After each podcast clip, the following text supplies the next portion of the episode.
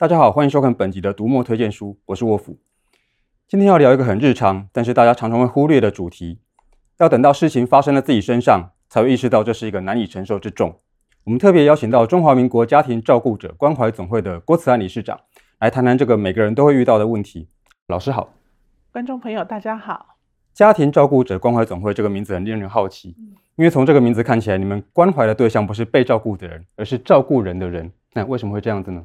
家庭照顾有很多种，平常我们听到的说是说父母老了啊，然后我们就在大概有儿子啊，有女儿啊，有呃这个夫妻哈，那来照顾这样。那所以其实照顾者非常非常多元。那大家知道吗？现在平均每一个人一旦成为一个照顾者，大概是有九点九年，将近十年的历程。随着社会资源越来越少，自己的存款可能也因为这样花了不少。蜡烛两头烧，又看不到尽头的时候，就会产生了非常多的压力。所以，甚至有时候就会有一些不好的想法，啊、呃，不知道怎么样才能够好好的也照顾好家人，甚至照顾好自己。所以，面对这个漫长的十年呢，希望大家都要做好准备，做一个聪明的照顾者。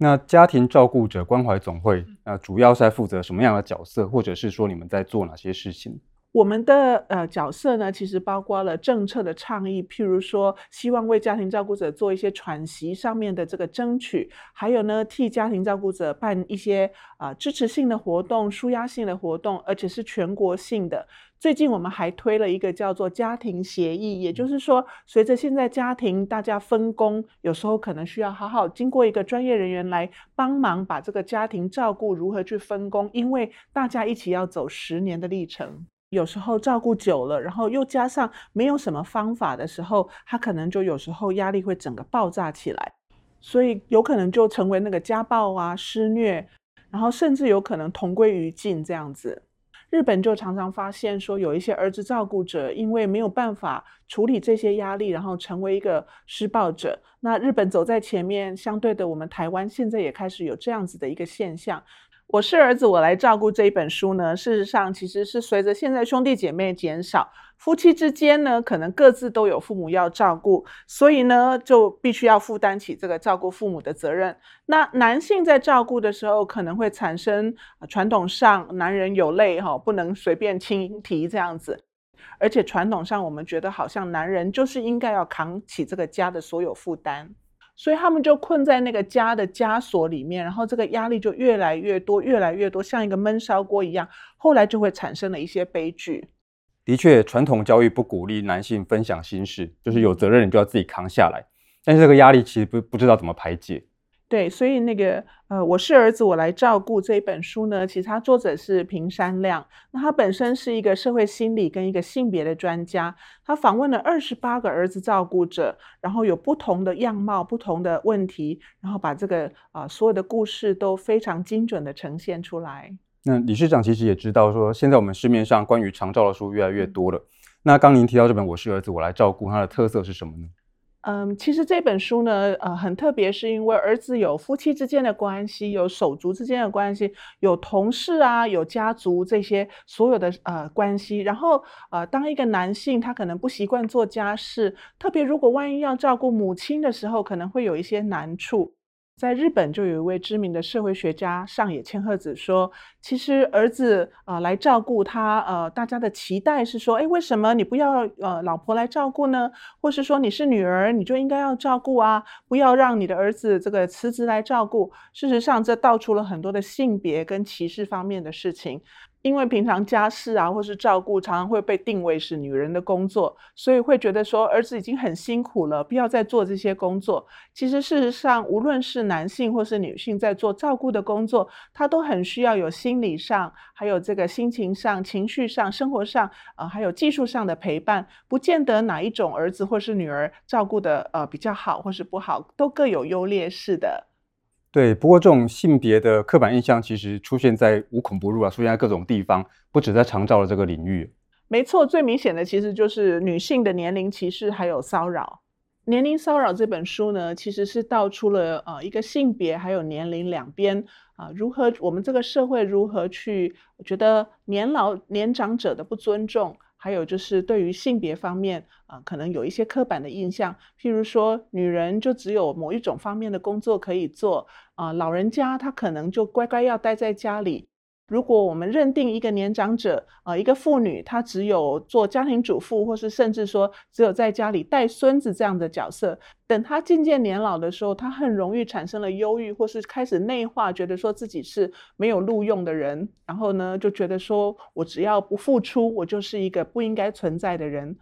每年我们会要求学生要到护理之家去啊、访谈一些老人家，跟他谈谈他的生命史。然后我印象很深刻，就是有一位年长者的妇女，她打扮得非常的漂亮，然后她的房间里面有香水、有化妆品，然后她就会告诉我们的学生说，这些是她从国外两位她国外的女儿寄回来给她，因为他们都知道她很喜欢香水，很喜欢打扮，很喜欢啊、这个妆的打扮的这个很雍容华贵这样子。事实上，这位婆婆哈，这位婆婆她完全她根本没有小孩。在八十几岁那个年代的这个世代里面呢，她是一个独独生的一个女性。可是她自己认为说，啊、我这个世代如果没有告诉人家说我有结婚或是生子，是一个非常丢脸的一件事情。所以很多女性在她们的人生生涯当中，哦，有没有结婚，有没有生小孩，甚至是生儿子，这个都造成她们一个人生历程里面很大的一个压力。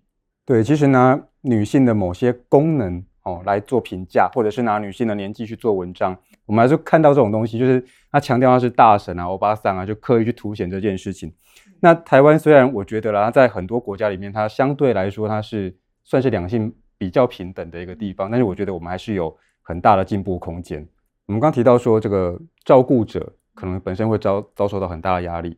哦，但是我们自己并不是一个专业的看护的人员，所以我们可能很很多。东西还要从头学习，那很多东西可能做的也并不好，那反而还会跟被照顾的人还中间还产生一些冲突之类的。其实事实上，我们常常遇到的是生病的人，他有一些身体上的痛苦，可是，在周遭的照顾者呢，事实上也遇到很多的情绪压力，在这个之过程的之下呢，其实是。应该要把他身体上的病痛、疾病交给专业人来照顾，然后让两边都可以很好的以一个情绪来面对这个安宁，或是说挨默的这一段。接下来，台湾商务即将会出版一本书，这个书名叫做《不得已的斗士：台湾安宁医疗第一线》。作者吴承鸿花了一年的时间去访问安宁病房的现场，也跟台大加医科主任蔡兆勋医师学习安宁的课程。其实安宁在台湾的发展其实有不同的阶段。那我们常常以为安宁就是安乐死，在这里面其实有非常多的区隔。呃，在作者里面讲到了不同的历程，每一个人如何去面对生死之间，然后去面对自己的未来，自己的生命如何非常美好的跟家人在很好的、很美的情绪之下，然后度过一个人生最完美的。终点，然后给自己一个最好的礼赞。我曾经在安宁病房当过安宁的社工师，然后曾经服务过一个九十八岁的老荣民。嗯，他因为是独自单身，然后到最后呢，生病癌症也没有什么家人啊，变得非常非常忧郁。所有的医护人员要跟他讲话，他都不理人。那因为我们社工师常常就是给予很最大温暖的陪伴。后来慢慢慢慢慢慢聊天之后呢，我发现他最大的遗憾其实就是在战争之前，他其实有跟一位女人生了一个儿子，可是已经六十年没有见面了。结果呃，我们启动了寻人启事，呃，在很大很大的努力之下找到了他的儿子。呃，往往家人最后的一句爱跟道谢，是给他们能够画下人生句点最美的一个礼物。